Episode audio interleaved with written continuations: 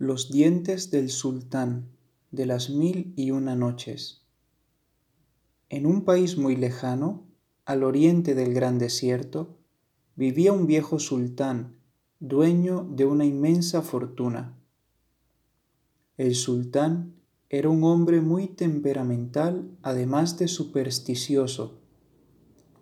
Una noche soñó que había perdido todos los dientes Inmediatamente después de despertar, mandó llamar a uno de los sabios de su corte para pedirle urgentemente que interpretase su sueño.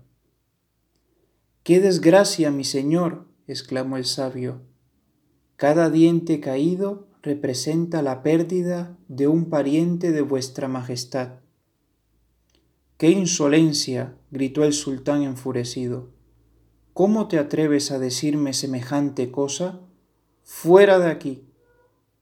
Llamó a su guardia y ordenó que le dieran cien latigazos por ser un pájaro de mal agüero. Más tarde ordenó que le trajesen a otro sabio y le contó lo que había soñado. Este, después de escuchar al sultán con atención, le dijo, Excelso Señor, gran felicidad os ha sido reservada.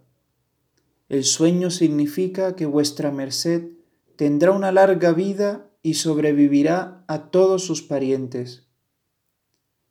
Se iluminó el semblante del sultán con una gran sonrisa y ordenó que le dieran cien monedas de oro. Cuando éste salía del palacio, uno de los consejeros reales le dijo admirado, No es posible la interpretación que habéis hecho de los sueños del sultán es la misma que la del primer sabio. No entiendo por qué al primero le castigó con cien azotes, mientras que a vos os premia con cien monedas de oro. Recuerda bien, amigo mío, respondió el segundo sabio, que todo depende de la forma en que se dicen las cosas. La verdad puede compararse con una piedra preciosa si la lanzamos contra el rostro de alguien, puede herir. Pero si la enchapamos en un delicado embalaje y la ofrecemos con ternura, ciertamente será aceptada con agrado. No olvides, mi querido amigo, continuó el sabio, que puedes comunicar una misma verdad de dos formas.